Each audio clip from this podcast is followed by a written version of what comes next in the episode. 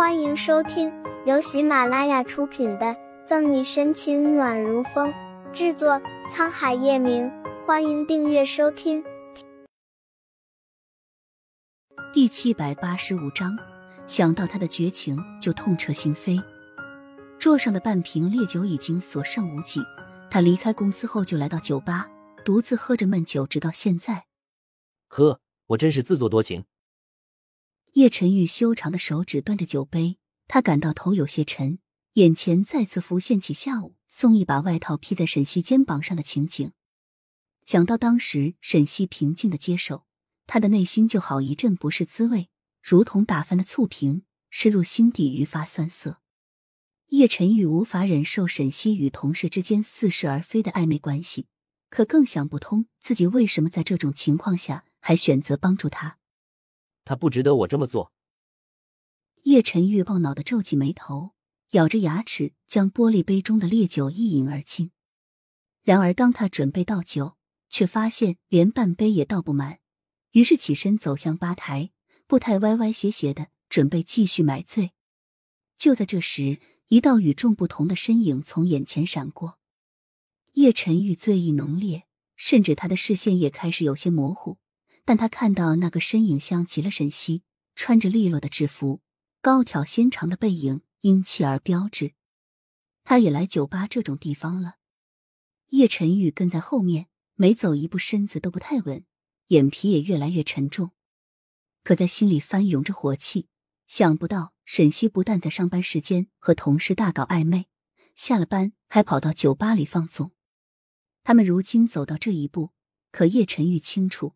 自己始终在心底深爱着他，只是有口难言。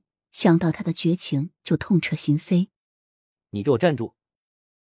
跟着穿制服的女郎走到包厢的方向，眼见着对方即将推开门，叶晨玉终于控制不住情绪，厉声喝止住。女郎听到身后的声音，停下脚步，回头望见衣冠楚楚的叶晨玉，立即被这风神俊朗的男人吸引住。请问先生怎么称呼？你是想要我的电话呀？女郎立即摆出娇媚的姿态，笑盈盈的柔声走上前。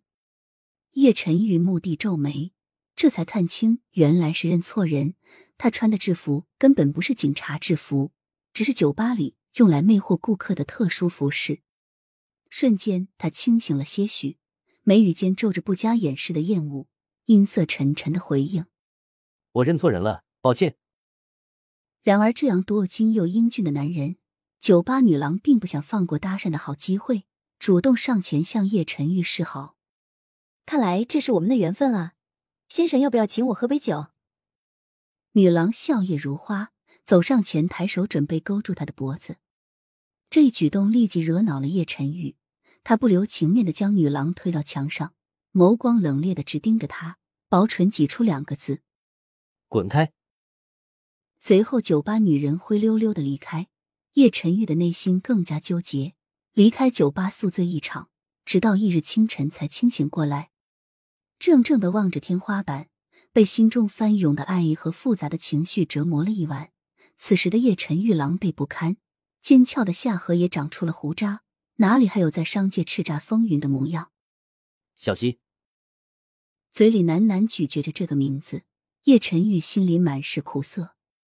都说最甜美的是爱情，最苦涩的也是爱情。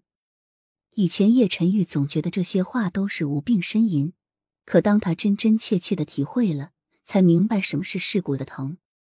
不行，他不想再继续伪装下去，他必须去找沈西说清楚。触尘柔和的暖阳洒满卧室，叶晨玉打算翻身起床，却感到头有些沉，昨晚宿醉的痕迹还未消失。可是他一刻也不愿耽搁，只想尽快见到沈西，将心中炽热的情感表达出来。轻揉着太阳穴，叶晨玉打开手机，想拨通一个电话过去。思来想去，终究作罢。有了之前那么多事，只怕他现在打电话过去，沈西也不见得会接。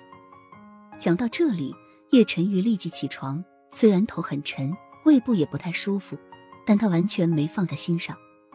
身体的不适无法阻挡他去找沈西。迅速洗漱更衣后，叶晨玉驱车离开别墅。